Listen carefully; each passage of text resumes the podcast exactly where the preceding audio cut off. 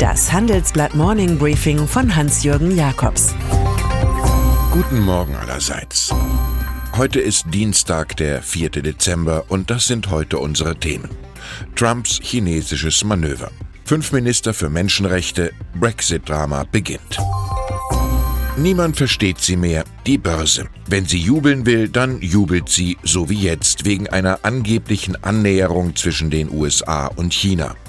Hinter einem euphorischen Tweet von Donald Trump steht, die beiden Staaten wollen nicht mit neuen Zöllen aufrüsten und darüber nachdenken, in Kraft gesetzte Strafzölle wieder zu reduzieren. Damit wäre man beim Stand von Januar 2018, bevor sich der US-Präsident in das Rumpelstilzchen der Globalisierung verwandelte. Der Dow Jones stieg gestern wegen Trumps Voodoonomics und die Börsianer freuen sich nach einer Erkenntnis des einstigen Börsengurus André Costolani. Wer die Aktien nicht hat, wenn sie fallen, der hat sie auch nicht, wenn sie steigen. Die Kraft des Momentums, darauf bauen die drei Vertreter deutscher Autotraditionalisten.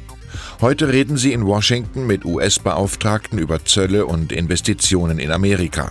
Auch hier können kleine Gesten große Freudenfeuer bewirken. Das erhoffen sich Dieter Zetsche von Daimler und Herbert Dies von VW.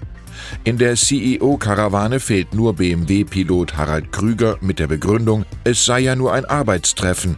Er schickt seinen Finanzchef Nicolas Peter. Aus erster Hand wird Chefredakteur Sven Afhüppe berichten. Er ist mit an den Potomac River geflogen. Lord Horatio Nelson pflegte in solchen Situationen zu sagen, erringe zuerst den Sieg und dann mache das Beste daraus, was du machen kannst. Was Larry Fink kann, können wir schon lange. Das dachten sich fünf Bundesminister.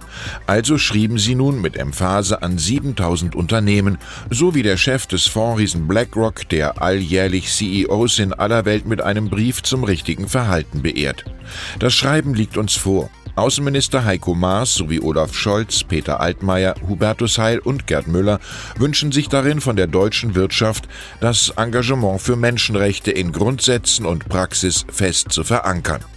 Falls nicht, wollen die Ethiker vom Spreebogen mit Gesetzen nachhelfen. Kein Blut soll am Exportweltmeister kleben. Die Euphorie von Paris im Dezember 2015 ist im Dezember 2018 der Depression von Katowice gewichen. Den Teilnehmern der Weltklimakonferenz ist klar, zu wenig ist gegen den Klimawandel unternommen worden und UN-Generalsekretär Antonio Guterres hat recht, wir sind nicht auf Kurs. Am eindrucksvollsten war der Auftritt des britischen Naturforschers David Attenborough. Wenn wir nicht eingreifen, erscheint der Kollaps unserer Zivilisation und die Auslöschung großer Teile der natürlichen Welt am Horizont. Anders als im Popsong geht es hinter diesem Horizont eben nicht mehr weiter. Im Folgenden hören Sie eine kurze werbliche Einspielung. Danach geht es mit dem Morning Briefing weiter. Man muss nicht alles besitzen. Wer flexibel und nachhaltig wirtschaften möchte, mietet seine benötigten Textilien bei Mewa. Vom Putztuch bis zur hochwertigen Arbeitsbekleidung bietet Mewa Textilien und Zubehör für alle Branchen. Die praktische Textilsharing-Möglichkeit schont Budgets und Umwelt zugleich. Jetzt tun sie es also im Palace of Westminster fünf Tage a acht Stunden. Das Parlament des Vereinigten Königreichs diskutiert über den Brexit und die Scheidungsvereinbarungen mit der EU-Kommission. Die Sache ist so vertrackt, dass man nicht glaubt, es sei mit den 40 Stunden getan oder dass Premierministerin Theresa May hier als Abstimmungsgewinnerin das Hohe Haus verlassen wird. Kurzum, am allerbesten wäre es, die Briten nehmen einseitig die EU-Austrittserklärung zurück. Ob das möglich wäre, darüber referiert heute der Generalanwalt des Europäischen Gerichtshofs. Auf dessen Analyse hin will sich das Gericht entscheiden. Die französische Protestorganisation Gilets Jean Libre, sie verhält sich teilweise so, als handle es sich um eine terroristische Vereinigung. Davon zeugen die jüngsten Verwüstungen am Arc de Triomphe in Paris. Darauf deuten aber auch interne Verwerfungen hin. Einige Führer der Gelbwesten fühlten sich von gewalttätigen Randalierern in den eigenen Reihen so bedroht, dass sie das für heute angesetzte Gespräch mit Premier Edouard Philippe aus Gründen der Sicherheit wieder absagten. In Marseille wurde bei Demonstrationen der Gelbwesten eine 80-Jährige am Fenster von einem Gegenstand voll getroffen und verstarb später.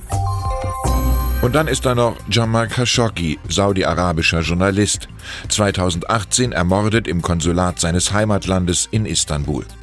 Nun sind 400 WhatsApp-Nachrichten des Toten aus dem vorigen Jahr analysiert worden. Sie regen zu weiteren Forschungen an. So bezeichnet Khashoggi den Kronprinzen Mohammed bin Salman an einer Stelle als Biest und hält cool fest, je mehr Opfer er ist, umso mehr will er.